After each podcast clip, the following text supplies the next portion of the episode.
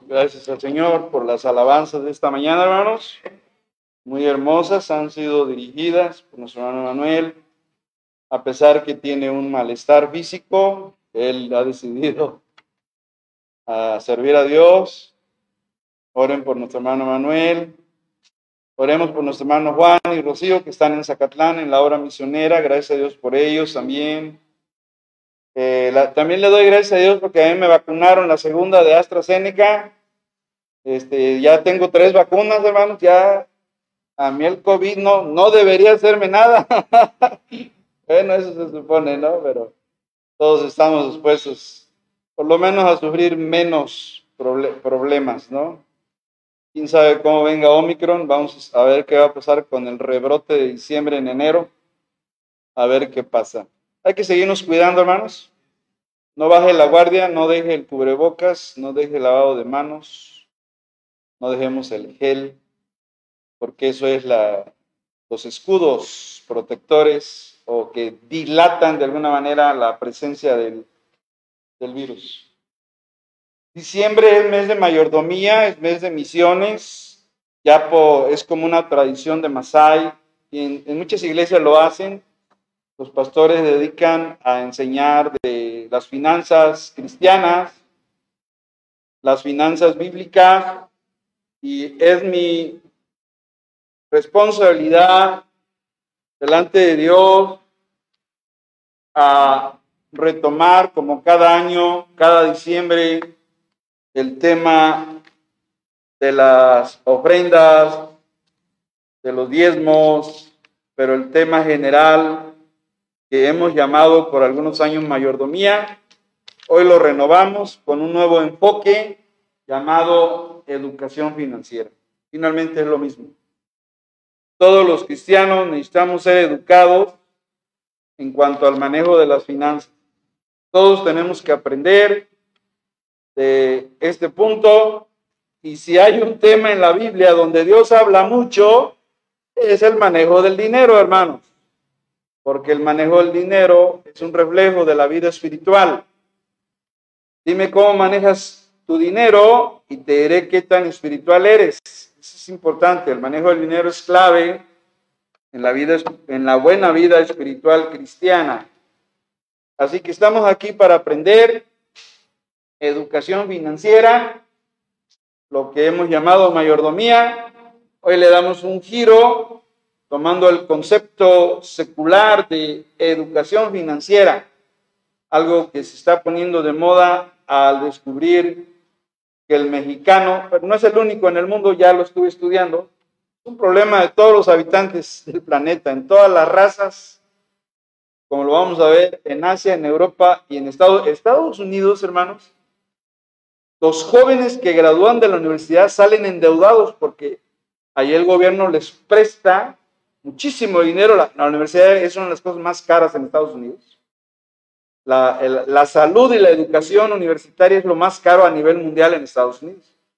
Hay préstamos, los loans para los estudiantes americanos, ciudadanos, evidentemente, y es la deuda más grande que hay, más que las tarjetas de crédito, los autos y las casas.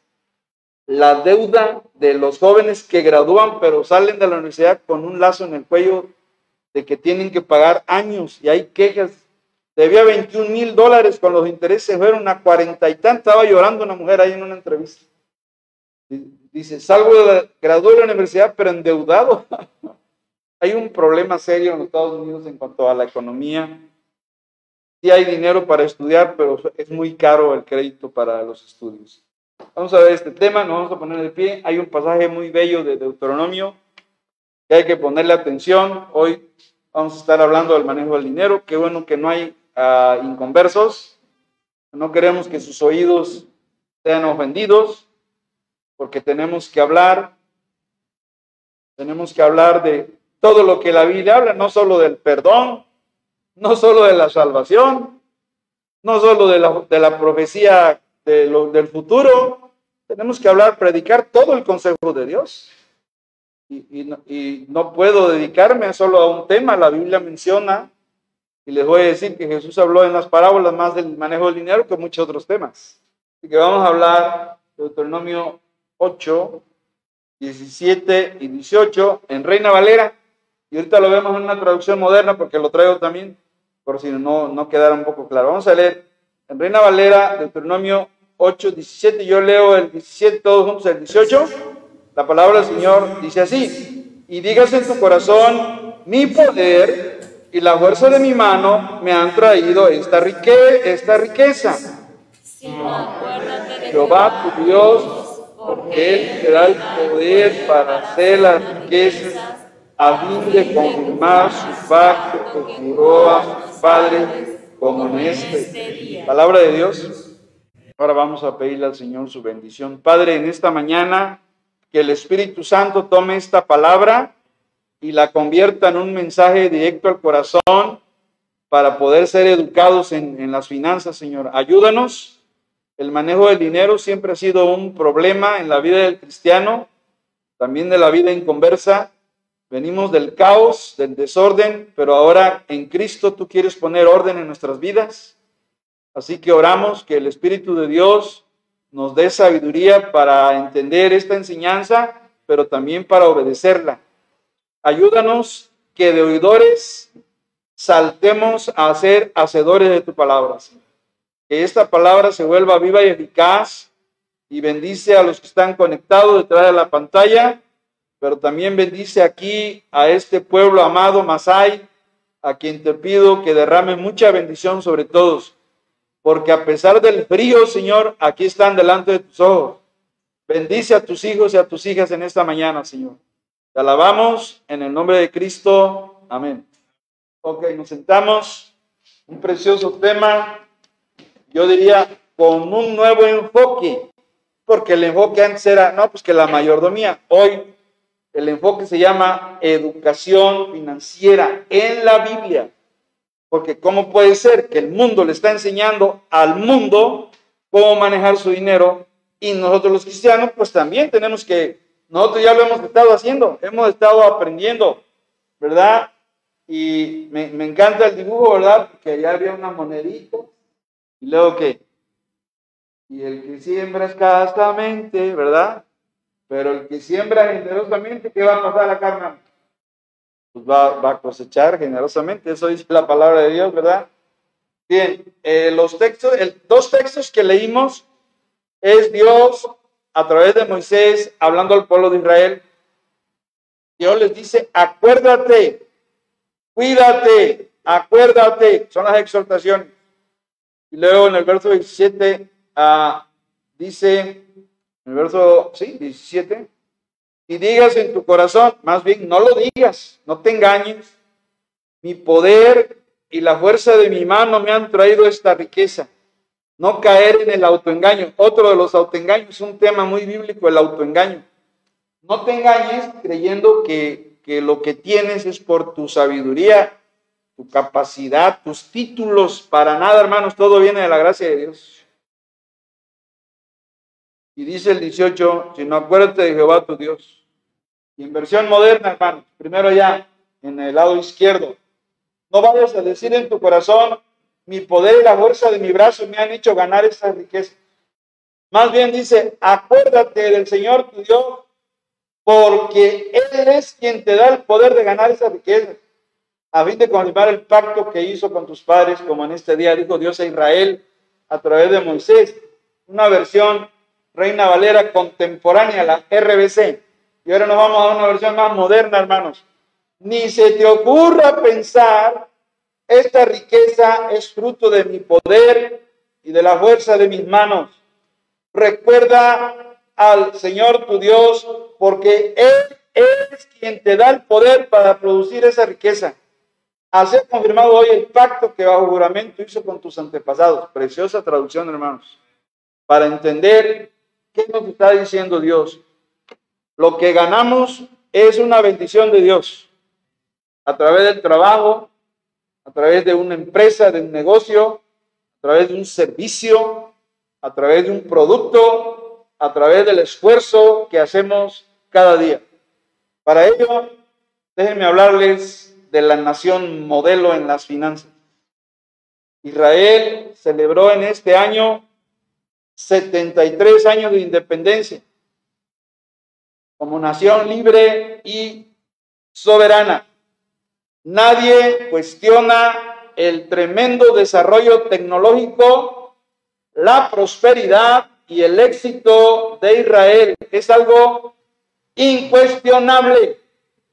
Es una sociedad plural porque ahí hay árabes, ahí hay católicos, ahí hay cristianos, ahí hay musulmanes. Es un pueblo ah, con una, un tremendo ejemplo en lo que hoy se llama la inclusión. Ahí hay todas las creencias. Las principales regiones del mundo, religiones del mundo están allí en Israel. Así que vive, allí la gente vive con unos estándares de primer mundo, sin ser Estados Unidos, sin ser Europa. Las rentas son carísimas, hermano. Acabo de ver una mexicana que se casó con un israelita y cuenta, pues viven en un cuarto mismo de esto y vale, wow, arriba de 30 mil pesos, se llama shekel, la moneda israelita. Es una moneda que tiene un tremendo superávit. Cientos de inventos cada día son realizados en Israel. Usted usa WhatsApp, es de un judío y fue en Israel donde lo empezó a diseñar. Facebook es de Mark Zuckerberg, es un judío, hermanos. Ellos dominan la tecnología. Los israelitas viven con plena libertad en un país, la única democracia del Medio Oriente. La única, hermanos. Porque todos los demás árabes son absolutismos. Tienen un rey que manda a matar al que no le conviene, al que se le resiste. Israel, la única, el único país democrático ahí, altamente industrializado, con una economía abierta y orientada hacia la exportación. Si usted quiere, contacte en Facebook y usted puede pagar con su tarjeta y le mandan productos israelitas, un vino israelita, una fruta, unos adornos con la estrella de David, aretes, pulseritas. Uno puede comprar, de hecho están invitando a, a adquirir productos porque los árabes bloquean, son muy traidores con los israelitas, pero bueno, hermanos, las principales actividades de tecnología en Israel están la fabricación de componentes de computadoras, ahí se produce, programas informáticos, la computadora marca Dell, que es una de mis marcas favoritas, mi primera computadora es una marca Dell, por cierto, hermanos, es de un judío, Michael Dell, y él comenzó en un, en un tallercito en su casa, en el garage, armando computadoras viejas con partes nuevas. Ahí comenzó. Hoy, hoy es un imperio de la tecnología, la tecnología Dell. Eh, yo recuerdo cuando, era, cuando fui a evaluar a la Ciudad de México en el World Trade Center, había 2.000 computadoras, éramos 2.000 evaluadores, 2.000 computadoras marca Dell. Es una de las marcas más vendidas de un judío. Tiene que ser exitoso. Dios bendice a los judíos, sin duda. Así que hermanos, Israel es un país de ingresos elevados, con un Producto Interno per cápita de más de 30, 31 mil dólares en el 2011. Es decir, que un solo israelita en un año gana más de 31 mil dólares en comparación con 17 mil 700 de los Estados Unidos. O sea, la vida en Israel económicamente mucho mejor económicamente hablando, que en Estados Unidos. Interesante. El Banco de Israel ha logrado mantener controlada la inflación. La tasa anual de inflación se ha mantenido normal por debajo del 5% a fines de los años 90 y recientemente ha bajado hasta el 2.7%, cuando en México estamos arriba del 7% en inflación lo que indica que hay problemas allí en la economía. Vaya a los centros comerciales, a partir de diciembre ahorita todos se dispararon los precios en el gas, sin duda que en la gasolina. Pero bueno, yo le estoy hablando de una nación que yo admiro. Pero no admiro la cuestión política.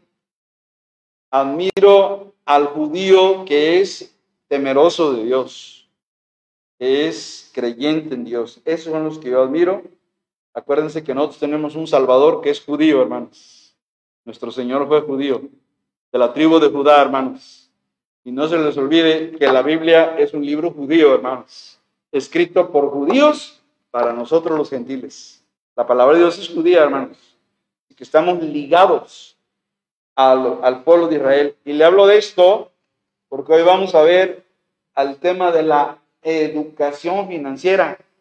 Si me lo permite, usted y yo tenemos mucho que aprender de los judíos, porque a nivel mundial el judío normal, promedio, maneja bien su dinero, eh, es emprendedor, es empresario, ellos tienen una filosofía de vida que los catapulta a estar en los primeros lugares a, a donde los ponga. Si es en deportes, destacan. Hubo un medallista judío ahorita en las Olimpiadas. Donde los ponga. Si es en actuación, la Mujer Maravilla, Gal Gadot es judía. Donde los ponga usted, ellos son buenos en todo, donde los ponga. Así los hizo Dios a ellos.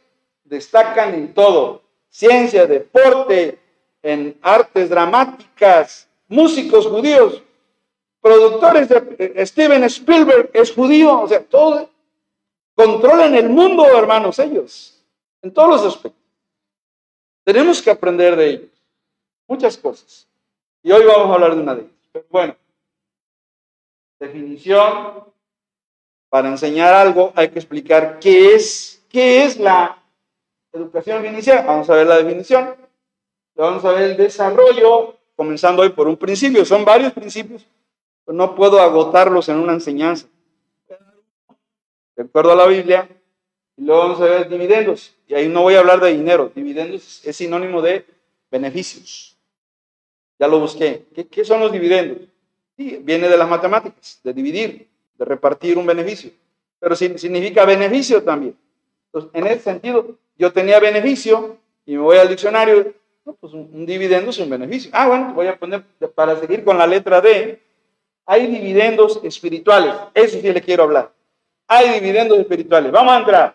Punto uno, definición de la educación financiera. ¿Qué es?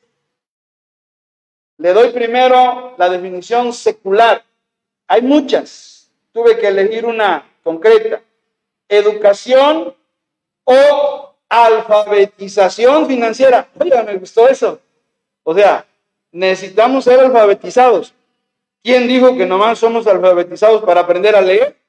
También podemos ser alfabetizados porque hay unos que no saben leer el manejo del dinero. o no sabemos, me incluyo. Necesitamos ser alfabetizados en las finanzas. Y se dice que es la capacidad, escuche bien la definición, es la capacidad de una persona para aprender cómo funciona el dinero de una economía personal o familiar y los mecanismos que permiten manejar sus finanzas personales para garantizarse una calidad de vida, o sea, una vida buena, porque maneja bien su dinero, no solo presente, sino futura también. El objetivo de la educación financiera debe ser cambiar la conducta de la persona. Oiga bien lo que dije.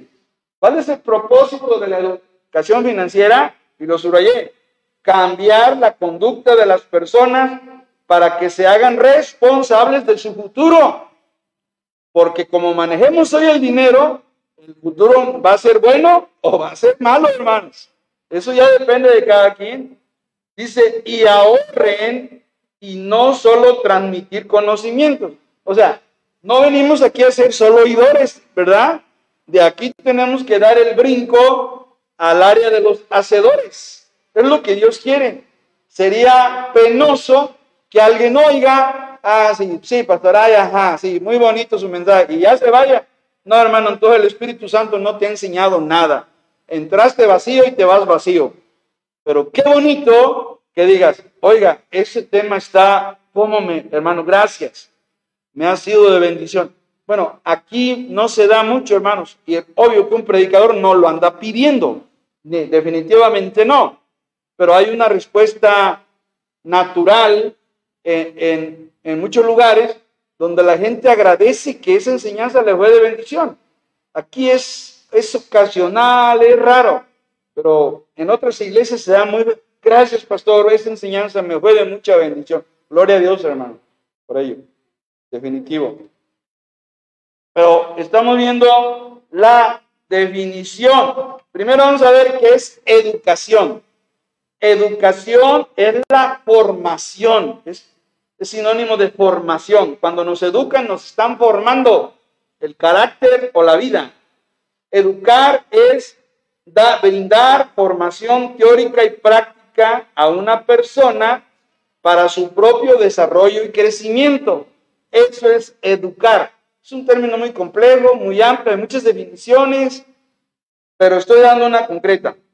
La palabra financiera se refiere al manejo del dinero, entendiéndose los bienes o capitales económicos, a veces estrictamente los bienes que forman el patrimonio personal de una persona, es decir, su casa, su auto, su cuenta bancaria, si la tiene, el manejo de su tarjeta, sus ahorros. Esas son las finanzas, hermanos. Así que es educación financiera y yo agrego la palabra bíblica. Eso lo estoy inventando yo, hermanos. Igual como en la, en la universidad donde estudié, crearon el concepto cultura digital pedagógica.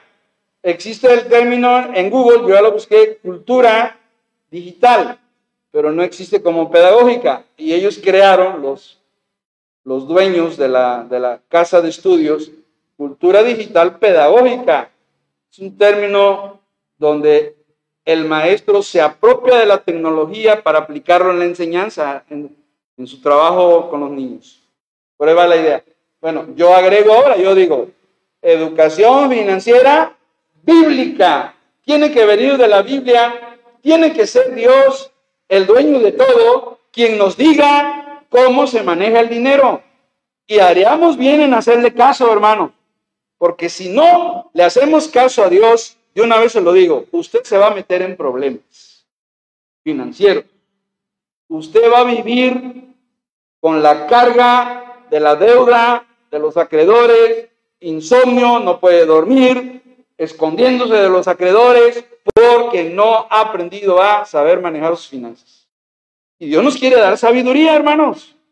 Dios quiere que aprendamos. Así que ahora le doy mi definición. Versión Ernesto Barra Vignado.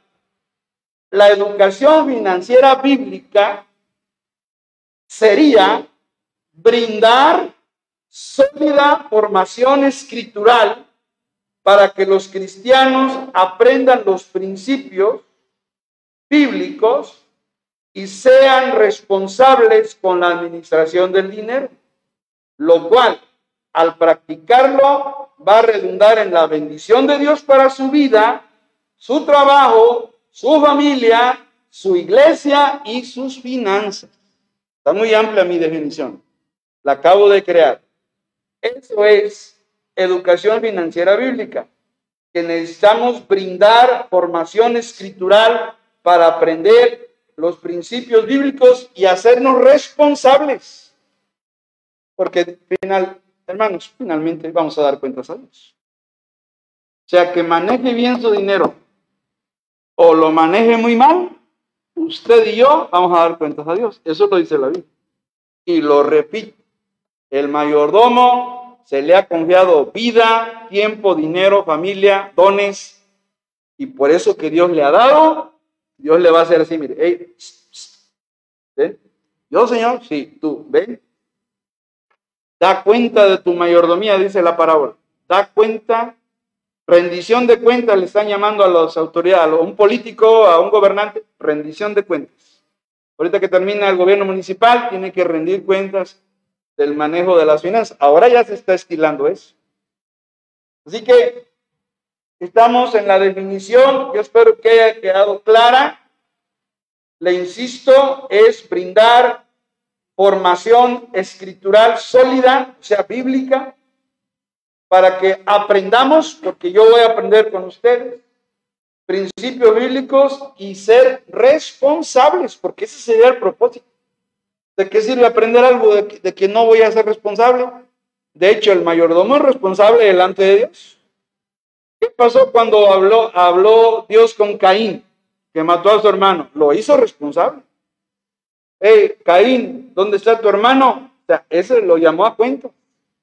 Está la, el principio de la responsabilidad. Cuando hablamos del manejo del dinero, no es un asunto geográfico, hermanos. Es el punto que diréis. ¿Cómo, hermano? No lo entiendo. Sí, mira, el, el buen manejo o el mal manejo del dinero no depende que seas mexicano o que vivas en Veracruz o en el DF o en el norte, que en el norte sí, mire, bien administrados los norteños, sí. Monterrey, Nuevo León, la gente se precia de administrar bien. La gente lo confunde con el codo, pero ellos dicen, no, soy bien administrado. Mi familia y yo estuvimos en Houston, Texas, en, la iglesia bautista Deer Park. Conocimos una familia de Monterrey y una de las hermanas decía, yo no salgo, a, mi familia y yo no salimos a comer. ¿Cómo, hermano? ¿No vos? Yo le digo a mi esposa y a mis hijos, lo que quieran comer allá, yo se los hago aquí y nos ahorramos dinero. ¿Sabes cómo ellos ven la vida? No andan de que ahora vamos a comer acá, ahora vamos a Dice, eso que uno come, yo se los puedo guisar y, más sabroso y más barato. Y ellos no tenían la costumbre, ¿no? No gastar en restaurantes. Bueno, cada quien dirige su vida como, como lo vea más apropiado. Cuando hablamos del dinero, no, no hablamos de un lugar geográfico. Hablamos de principios y valores en la persona. O sea, no crea que por ser Estados Unidos todos están bien económicamente. No, hermanos, están endeudados, como ya mencioné, los que terminan la universidad. En Europa hay endeudados. En Asia hay chinos y coreanos y taiwaneses endeudados. Así que no es cuestión de la cultura, es cuestión de principios y valores en cada uno de esos países que menciono, hay mucha gente que maneja bien sus finanzas, pero hay muchísimos que la manejan muy mal. Esperamos que hoy este tema de la educación financiera nos traiga luz para aprender lo que Dios quiere. Así que ya tenemos la definición. Vamos con el punto 2. Vamos al desarrollo de la educación financiera. Vamos a leer Biblia. Este punto se llama ¿Cuáles son los principios? Ese es el desarrollo. Bueno, vamos a ver qué dice la Biblia. Hoy voy a mencionar uno de los principios por donde deberíamos comenzar. Si no aprendemos este principio, Dios a usted no le va a llevar a otro nivel de crecimiento ni madurez hasta que aprenda.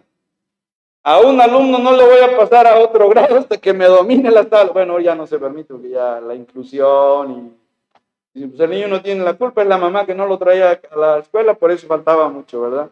Ya es otro enfoque. Pero en un cristiano no cambia. A ver, primera a Timoteo 6, 6 al 8, hermano, ¿lo tienen? Vamos a ver algo. Primera Timoteo 6,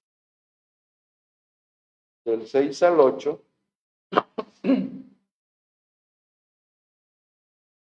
lo tienen, hermanos. Dice, yo les leo, hermanos, dice el verso 6, pero gran ganancia es la piedad, me voy a detener ahí, ¿qué es la piedad, hermanos? La vida cristiana que es fiel a Dios, esa es la piedad. Un cristiano piadoso es un cristiano espiritual, maduro, que está creciendo, que es fiel. Ese es un cristiano piadoso. La piedad es la vida cristiana consagrada. Esa es la, la piedad. En griego se dice Eusebeia, y de ahí viene el nombre Eusebia en español, es piedad. Gran ganancia es la piedad, la Eusebia, la Eusebia, acompañada de qué, hermanos? Hay que subrayar esa palabra. Acompañada, una vida cristiana consagrada que vaya acompañada de contentamiento. Subrayeme, esa es la palabra clave. Este es el primer, yo lo tengo encerrado allá y acá en Hebreos también. No solo Pablo lo enseña, sino el que escribió Hebreos, algunos suponen que fue Pablo, también lo dice. Dice, gran ganancia de la piedad acompañada de contentamiento. Versículo 7, hermanos.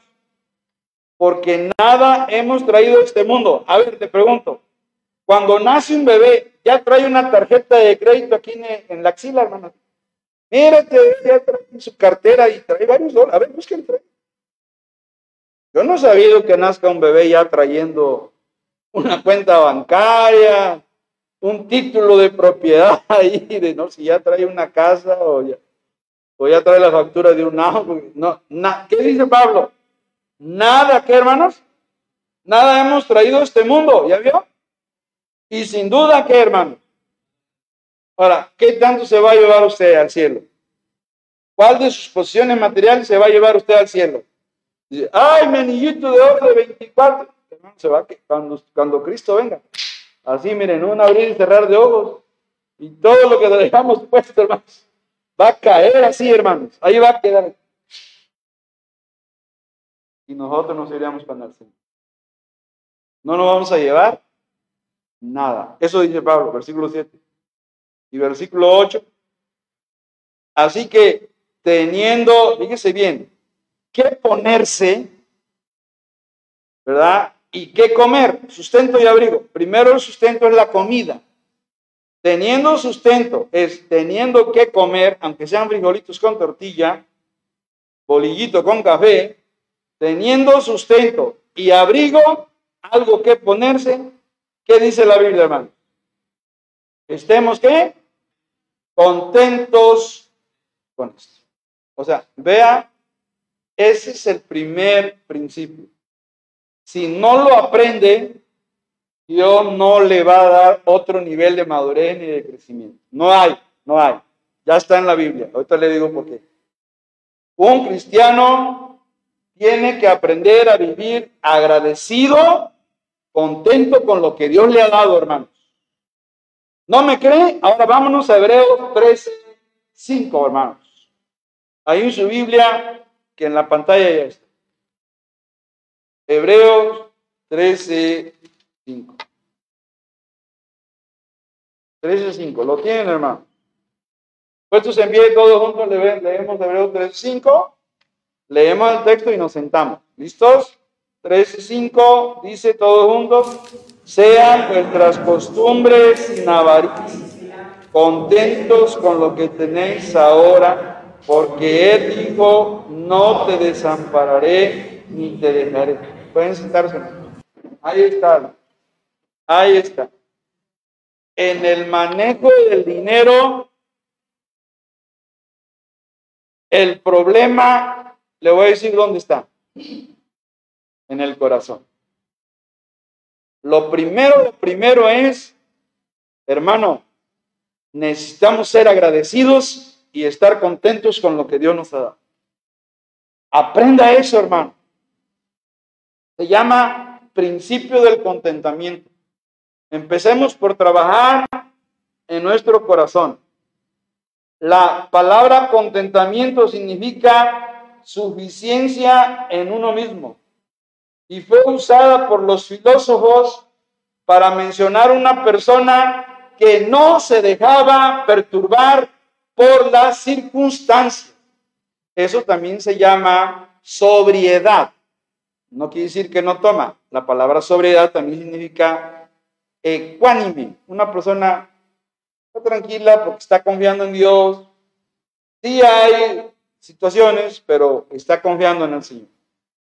Entonces, los cristianos necesitamos aprender a ser suficientes en Dios sin necesidad de buscar más de lo que Dios ya nos ha dado. Dios es la fuente del contentamiento verdadero. Lo dicen varios textos en la Biblia. El problema aquí es vivir bajo el pecado de la quejumbre. Yo dije, ¿no estaré usando mal la palabra quejumbre? No, sí la busqué en el, sí existe. Quejumbrarse es quejarse. Quejarse con frecuencia, eso es quejumbre. Hay un problema de la quejumbre. Ay, es que Ay, es que yo quisiera, ay. Hay una quejumbre en el cristiano y no vive agradecido con Dios con lo que le ha dado. El problema es que se queja más de lo que Dios no le ha dado en lugar de agradecer lo que ya tiene. Ese es un problema serio que tenemos. Entonces, hay que entender que el manejo de las finanzas, ¿dónde comienza, hermano? Aquí. Principio número uno. Apréndalo porque te voy a, el otro domingo veremos otro. Están en la Biblia. Este es el primero. Está en Hebreo 13:5. Subrayelo. Subrayelo. Contentos con lo que tenéis ahora. Una, dos, tres, cuatro, cinco, seis palabras. Subrayelo. Contentos con lo que tenéis ahora. ¿Qué tiene, hermano? No me lo diga.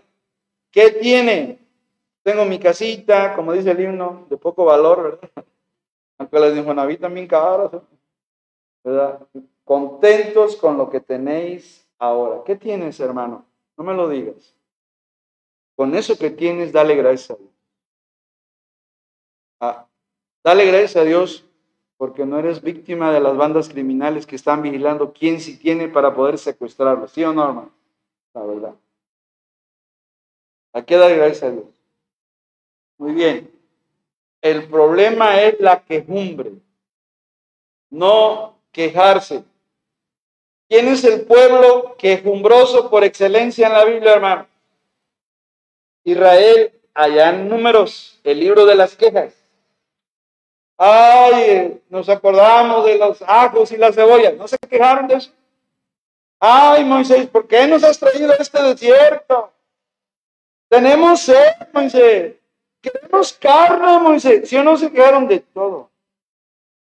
Hermanos, esos dos millones que se quejaron no llegaron a Canaán. ¿Están de acuerdo? Nada más. Todos. Los que eran agradecidos.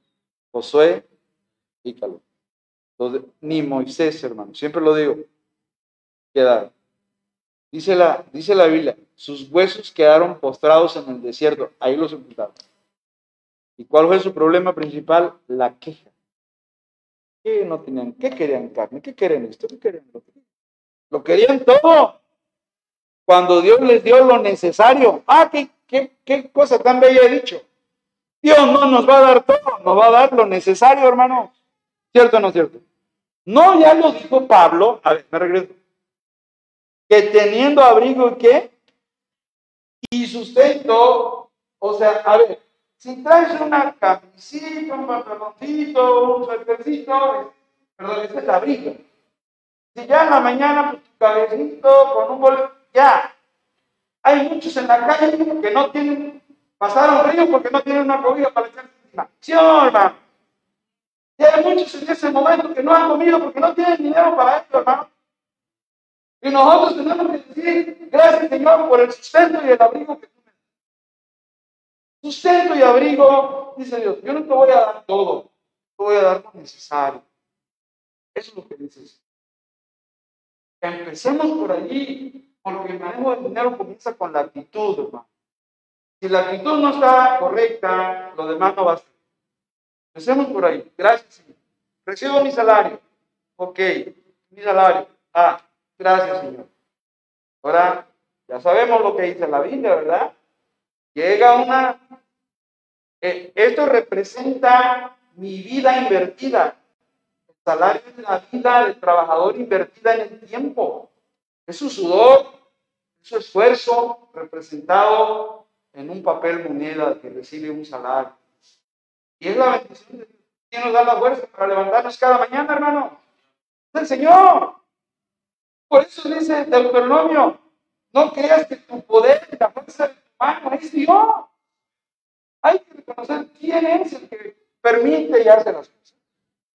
Entonces, lo primero es contentos con lo que tenéis ahora. Saca tu inventario. Tengo esto, tengo esto. Señor, gracias. Me has dado más de lo que merezco. Si somos humildes, tenemos más de lo que merecemos. O dígame usted, ¿usted qué merece? Párese alguien y diga, yo me merezco una mansión de cuatro pisos. De la cocina de arena, el de la sala de tierrita, el de afuera de piedrita tesonte, cuatro pisos. ¿Quién puede decir que se merece? ¿Quién ustedes? Ni yo ni nadie. Tenemos lo que tenemos por el Señor, por su gracia. Usted y yo vivimos en la burbuja de la gracia. Ahí están cubiertos con la sombrilla de la gracia que nos cubre y de la misericordia también. Así que, hermano, contentamiento. Ya se, se hizo un estudio. Escuche, la diferencia entre llegar al final de la quincena o no llegar, si se la gastamos antes, la diferencia en llegar a una quincena y todavía con algo, o no llegar bien a esa quincena, no se encuentra en la cantidad de dinero que ganamos, sino en la cantidad de dinero que gastamos. ¿Cierto o no cierto, hermano? En una conferencia de, sobre finanzas se acercaron dos matrimonios. Uno que le pidió consejo al predicador. Consejo, yo ella gana 5 dólares al día y yo también, tenemos que pagar la renta y ok, pero obviamente pues no se administraba. Ganaban poco, poco y Y el, el predicador, el pastor, compara. Se presentó otra pareja. Esa ganaba 10 mil dólares al mes. Y tenían el mismo problema. Pues esos 10 mil lo derrochaban. Entonces dice, dijo, dijo, mire qué interesante. El problema no está en la cantidad de dinero que ganamos, sino en la cantidad de dinero que gastamos. Ahí está el problema de, las personas. A uno que es despilfarrador, le dan un millón de pesos, como el hijo pródigo. ¿Qué, qué hizo el hijo pródigo, hermano? Se, se acabó todo. Y fue un millón de pesos en aquel tiempo, o dos, quién sabe. Pero se fue a vivir perdidamente con mujeres y vicios, porque dice la Biblia, viviendo perdidamente. Perdidamente es en el mundo. Entonces su problema fue que se gastó todo. No supo administrar lo que Dios le dio a través su padre, hermanos. Ese problema sigue siendo en los cristianos. Somos despilfarradores, somos pródigos. Ay, qué bonito que me diga, hermano, mi hermano pródigo. Eres un despilfarrador, hermano. Un pródigo, somos pródigos, hermanos, a veces. Entonces, mis hermanos, cada uno de nosotros necesitamos aprender a estar contentos dentro del nivel económico que nos ha tocado vivir. Esto no no evita las buenas aspiraciones, hermano. ¿eh? No estoy diciendo que no aspire a, un aumento de sueldo, a que lo que gana lo invierta en un negocio y se multiplique. Ese es concepto judío. No ahorres el dinero y lo metes en un colchón, se pierde, se devalúa, ¿sí? El dinero en el colchón, aún el dinero en el banco no gana algo. Aquí lo que piden, los judíos piden, invierte. Si hay un judío que dice, ¿quieres empezar? Pon una mesa con sandías ahí en la esquina de tu casa empieza a vender. Y vas a ver si al año ya creció tu negocio. Él, pues así. Estoy vendiendo sandías o una fruta, una fruta. No, no. Puede ser cualquier cosa, pero de acuerdo, ahorita vamos a terminar ahí en la parábola de los talentos. Se nos dio para multiplicar lo que Dios dado. Eso vamos a terminar. Espérenme, déjenme avanzar. ¿En qué estábamos? ¿En qué estábamos, hermanos? Estábamos en, en el desarrollo. ¿Y el desarrollo dónde comienza? Está aprendiendo a estar contento. ¿Verdad? Y este texto es maravilloso.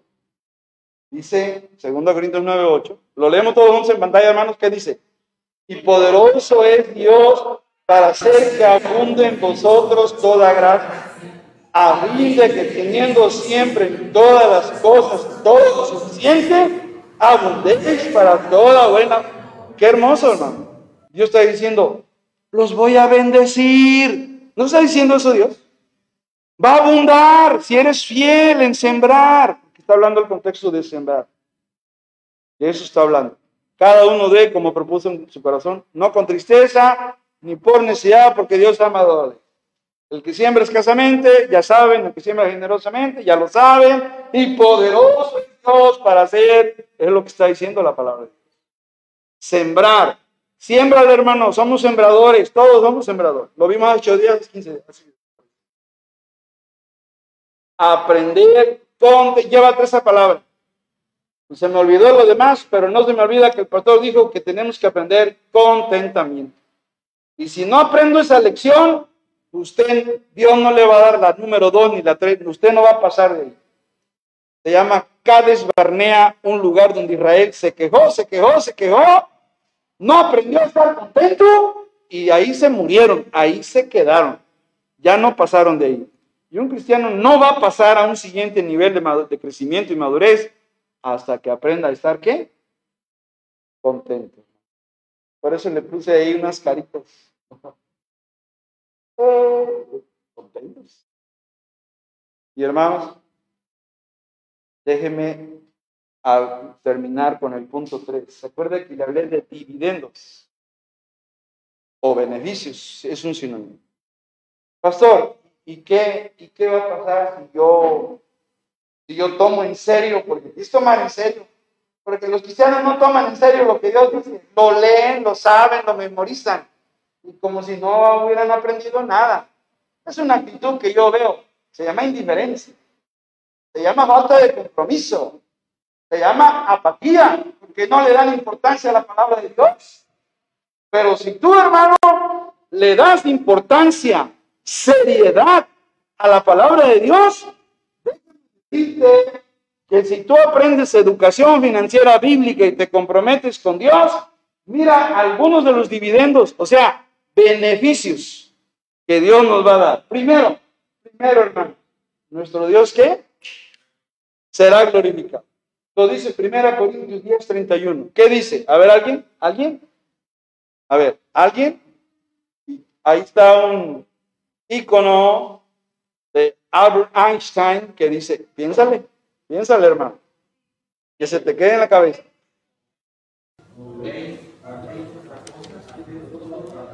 Si comemos o bebemos o hacemos cualquier cosa, ¿por qué debemos hacerlo, hermano?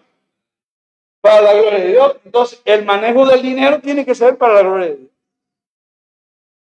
Y nuestra vida será bendecida espiritualmente, sin duda. Dos, gozaremos de qué, hermano? Libertad financiera. ¿Sabes qué es libertad financiera, hermanos? Que ya no tienes deudas. Que ya tu dinero está a salvo y tú lo manejas. Tú le dices a dónde ir. En lugar de preguntarte a dónde se fue, tú le das órdenes al dinero. Tú te vas a ir para la renta, para la luz, para... E, tú le das órdenes. Pero qué triste cuando se fue y ni sabe ni en dónde. Entonces, libertad financiera es algo que todos deberíamos estar orando. Señor, dame libertad financiera, Padre Señor. Ayúdame. Dame sabiduría, Señor, para administrar bien las finanzas.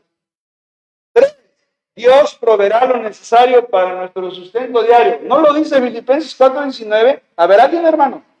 Yo le estoy trayendo Biblia, yo no estoy inventando nada. Filipenses 4:19, mire los beneficios.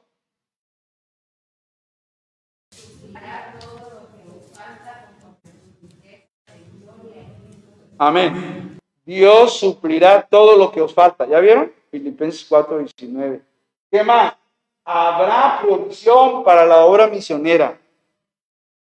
Tenemos, Dios nos manda. Esto no es un club, hermano. Perdón, esto no es nomás reunirnos aquí, cantar bonito y ya. No, hermanos. La tarea de la iglesia es evangelizar y abrir obra misionera. Esa es la tarea. Y si no lo hemos entendido, hay que estudiar. Pero la iglesia tiene responsabilidad de las almas. Y la primera es el evangelismo y la segunda son las misiones. Por eso tenemos un misionero en Ecuador. Y sería bueno que en enero, en la Junta Anual, me manda informe de la obra Venezuela. Está Cúcuta, Colombia, frontera con Venezuela. Digo, hijo, el hermano me manda información, pero yo no tomo la decisión, la decisión la toma. A ver, aunque sea 100, 200 pesos, hermano, empecemos con algo para que le demos a dos misiones. Pero eso nos ha mandado Dios. Dios nos ha dado la orden de engordar la cartera de dinero y ahí tenerla. Es para apoyar la obra de Dios.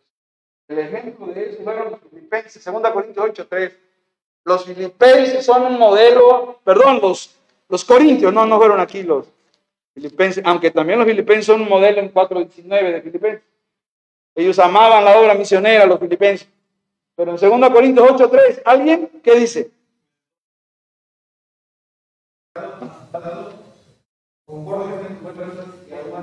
Ah, qué bonitos hermanos, qué lindos hermanos los corintios, algunos que ya eran maduros.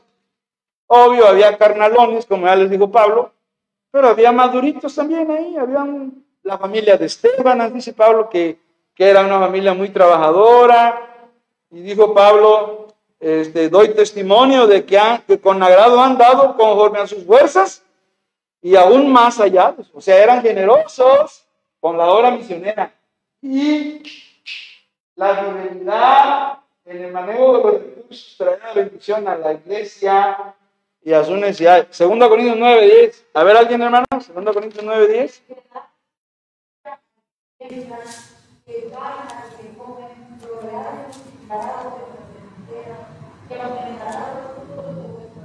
¿De qué está hablando Pablo? ¿Del campesino allá que siembra la milpa o de bendecir a los cristianos que dan a la iglesia para la obra misionera? ¿De qué está hablando Pablo, hermanos? Los que dan para la obra, las necesidades de la iglesia. Dice Pablo, y el que da semilla al que siembra. Aquí no está hablando de un campesino, está tomando la analogía, la metáfora. El que le da semilla al que siembra y pan al que come, dos verbos, proveerá y qué más, hermanos multiplicará la, donde está tu semilla, tu cartera, tu, tarjeta de, de, débito, que es mejor que la de crédito. Y aumentará, ahí están tres verbos, proveerá, multiplicará y aumentará los frutos de vuestra justicia. Se lo digo sencillo, Dios te va a bendecir, hermano. Si das a la obra, a la iglesia, a la obra misionera, Dios te va a bendecir, hermano. Es lo que está diciendo Pablo en palabras sencillas. Pero esos son los dividendos. Yo les pregunto, ¿no, ¿no son hermosos los dividendos que Dios da? Lo son. Ahora, ¿los creemos? ¿Son palabra de Dios o son invento mío, hermano? Ahí están en la palabra del Señor. No leímos.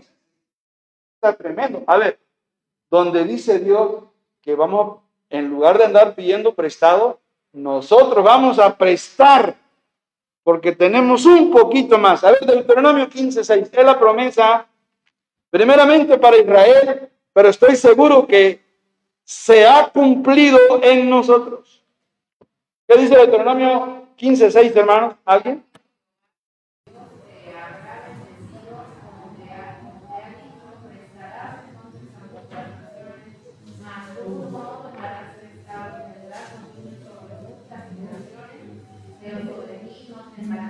Amén, hermano.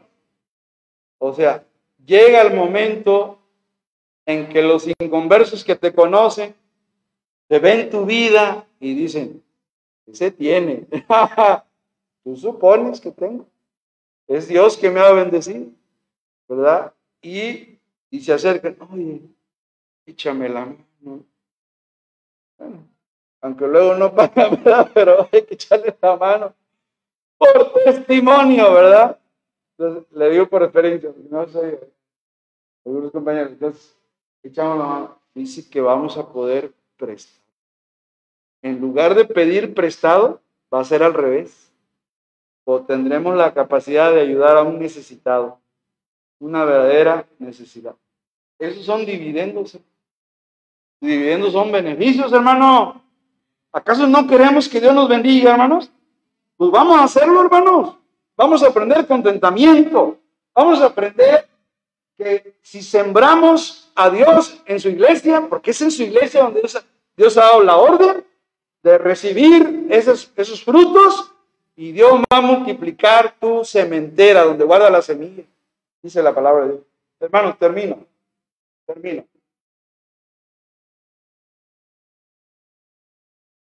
No No estoy aquí para decir a nadie que se haga millonario. Yo no estoy para eso.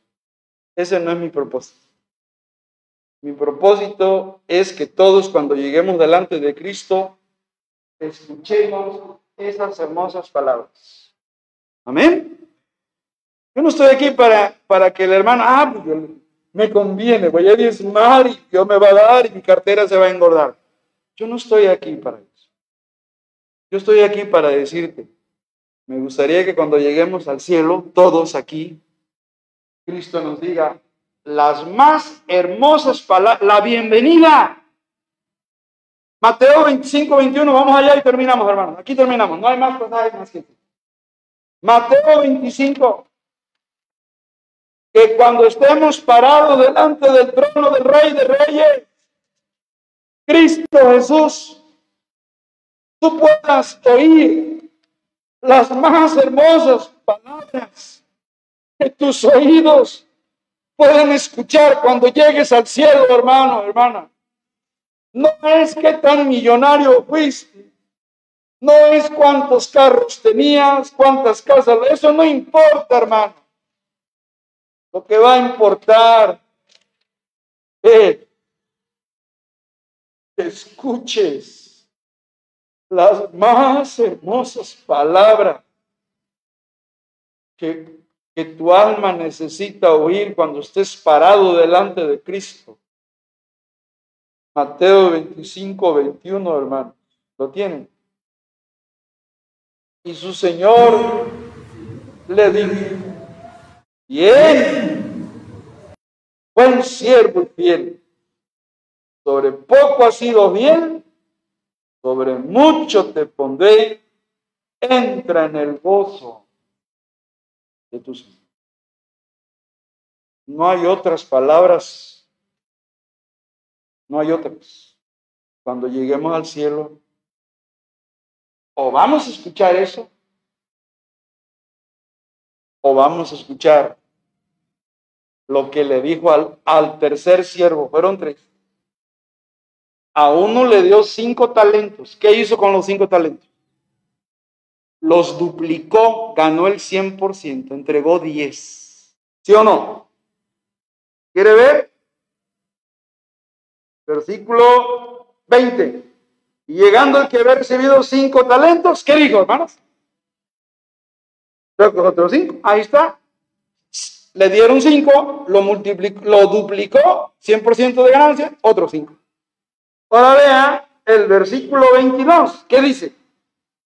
Llegando también el que había recibido dos talentos, dijo, Señor, dos talentos me entregaste, aquí tienes, he ganado a otro dos talentos. ¿Y qué le dijo Cristo a ese de los dos talentos? Versículo 23, ¿todos?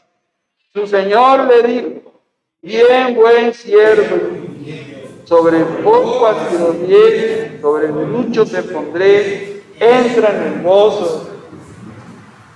O sea, uno cinco, se ganó cinco. A uno dos, se ganó dos. ¿De acuerdo? O sea, aumentaron las ganancias del dueño. Pero ¿qué pasó con el que le dieron uno, hermanos? ¿Qué pasó con ese? Versículo 24. Pero llegando también el que había recibido un talento, dijo, Señor, miren, miren qué, qué perverso era este tercero. ¿eh? Dijo, te conocía que eres hombre duro. Acusó a Jesús de ser duro. Que ciegas donde no sembraste. ¿Acaso Dios hace eso? Dios pide lo que no nos ha dado y recoges donde no esparciste. ¿Dios hace eso? Dios no es así. Este hombre estaba confundido. ¿Y qué dice el 25? Por lo cual tuve miedo y fui y escondí tu talento en la tierra. Aquí tienes lo que estoy yo. ¿Cuánto ganó, hermano? No ganó. Y hermanos, la respuesta fue de las palabras más duras de la Biblia hacia una persona. Respondiendo su señor, le dijo, siervo malo y sinónimo de descuidado. Eres un descuidado y eres malo, ¿eh? Hermanos, hay una frase que una persona mala no puede ser un buen profesionista. Hay un estudio de eso. Y un siervo malo y negligente no puede ser buen administrador. ¿Sabías que ciego donde no sembré y que recojo donde no esparcí? 27. Por tanto, debías haber dado mi dinero a quién, hermano? A los banqueros. Y al venir yo, recibido lo que es mío con los intereses. Dijo, dijo el, dueño, quitarle pues el talento y darlo al que tiene 10. Ahora iba a tener 11, el primero. Porque al que tiene, ¿qué hermano? Le será dado y tendrá más. Y al que no tiene, aún lo que tiene le será. Eso es fuerte, ¿no? Y dice el 30, lo más duro.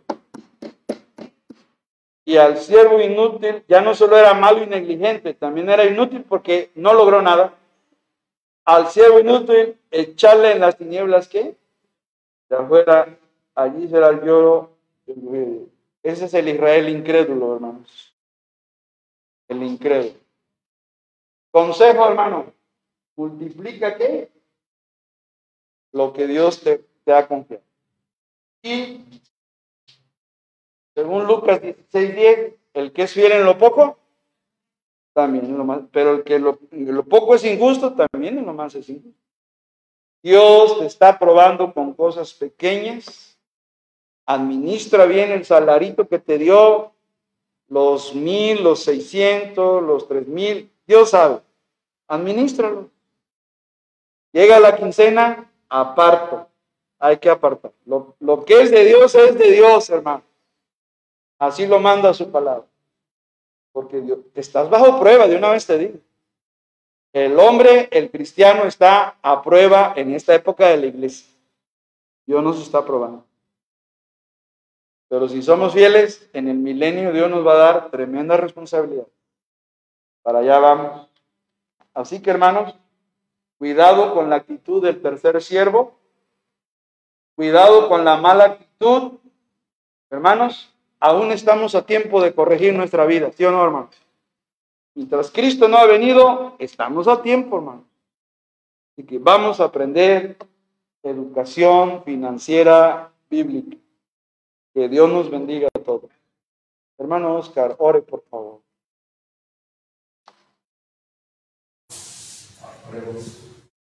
Padre,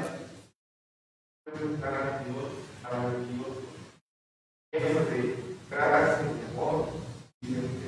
Señor.